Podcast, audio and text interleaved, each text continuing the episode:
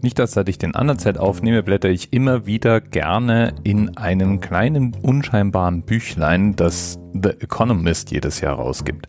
Heißt Die Welt in Zahlen und enthält nichts anderes als Tabellen und Statistiken rund um unsere Welt. Das reicht von Bildungsstatistiken über Einwohnerzahlen, Listen, in denen steht, wofür wir für bestimmte Güter ausgeben, Warenbewegungen und so weiter und so weiter. Und der heutige Themenanker stammt aus diesem kleinen Büchlein. Auf Seite 16 steht nämlich in der aktuellen Ausgabe davon zu lesen, dass Indonesien im Jahr 2050 321 Millionen Einwohner haben wird. Grund genug, sich einfach mal damit zu beschäftigen, würde ich mal sagen. Und da fangen wir doch mal vorne an, nämlich mit dem National Anthem.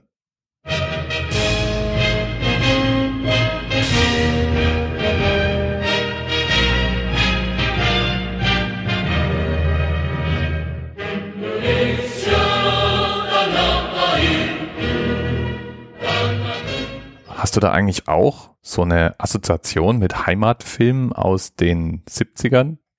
Ah, vielleicht dann doch nicht so viel mit der Hymne beschäftigen. Ich muss ja zugeben, ich hatte nur sehr, sehr begrenzte Ahnung von Indonesien. Schon gar nicht hatte ich eine Vorstellung davon, wie groß dieses Land ist. Es ist eins der größten Länder der Erde. 2050, ja, 321 Millionen, aber schon heute haben sie 240 Millionen Einwohner und sind damit der viertbevölkerungsreichste Staat der Welt. Vor Indonesien liegt nur noch die USA, Indien und die Volksrepublik China. In Indonesien spricht man Indonesisch und die Hauptstadt ist Jakarta.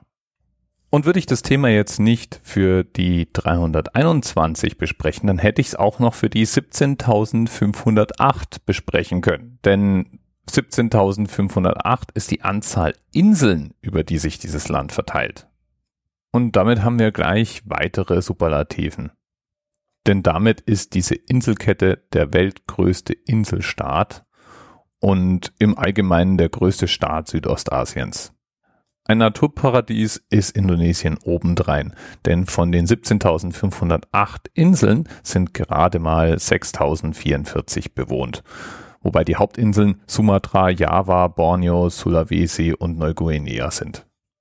Wie oft bei solchen Inselketten liegt Indonesien in einer vulkanisch aktiven Gegend.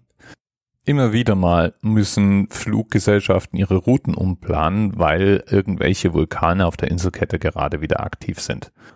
Und natürlich heißt es auch Erdbeben und weil es ja nun mal eine Inselkette ist, gibt es auch das Risiko, Tsunamis zu erleben. Ansonsten ist Indonesien auch politisch und religiös ein unruhiges Land. Immer wieder kommt es zu Terroranschlägen, manche der Inseln sind nicht ganz so sicher für Touristen und dann ist es auch noch so, dass die überwiegend islamische Bevölkerung auch den einen oder anderen religiösen Konflikt offen mit anderen Religionen austrägt. Im letzten Jahr fiel Indonesiens Politik unter anderem aber auch durch eine verstärkte Diskriminierung von Minderheiten auf. Speziell mit der sexuellen Freizügigkeit ist es nicht ganz so her.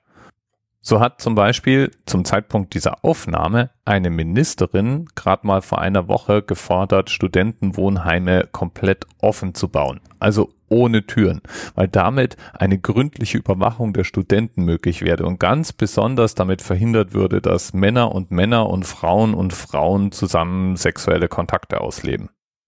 Oh je, das war übrigens auch nicht einfach nur irgendjemand. Das war Indonesiens Sozialministerin und die hatte dieses Modell angeblich in einer nicht näher genannten Elite-Universität beobachtet und war spontan begeistert gewesen. Ja, und dann möchte ich, dass du nächstes Mal, wenn du in einem Stau stehst, dann möchte ich, dass du dich darüber freust. Denn unsere Staus enden in aller Regel nach wenigen Stunden warten. In Indonesien kann aber so ein richtiger Stau auch mal zu einem Megastau werden und mehrtägig sein. Und es hat schon Todesopfer gegeben, wo ältere Menschen an Erschöpfung gestorben sind, während sie darauf gewartet haben, endlich weiterfahren zu können. Und auch Abgasvergiftungen gab es schon, an denen Menschen in Megastaus in Indonesien zu Tode kamen. Kein Witz, meine ich ernst. Das alles sollte uns auf jeden Fall nicht davon abhalten, Indonesien auch mal einen Besuch abzustatten. Ich persönlich will da unbedingt mal hin. Inseln wie Sumatra oder Borneo oder Bali haben es mir schon sehr angetan. Aber ein Auge auf die Terrorlage, ein Auge auf die Feiertage, sodass man nicht in einem Megastau landet und ein Auge auf die gerade aktiven Vulkanregionen sollte man dann einfach doch haben. Bis bald. TMRS 10, 9, 8. The experience of 47 individual medical officers. Was hier über die Geheimzahl der Illuminaten steht. Und die 23. Und die 5. Wieso die 5? Die 5 ist die Quersumme von der 23.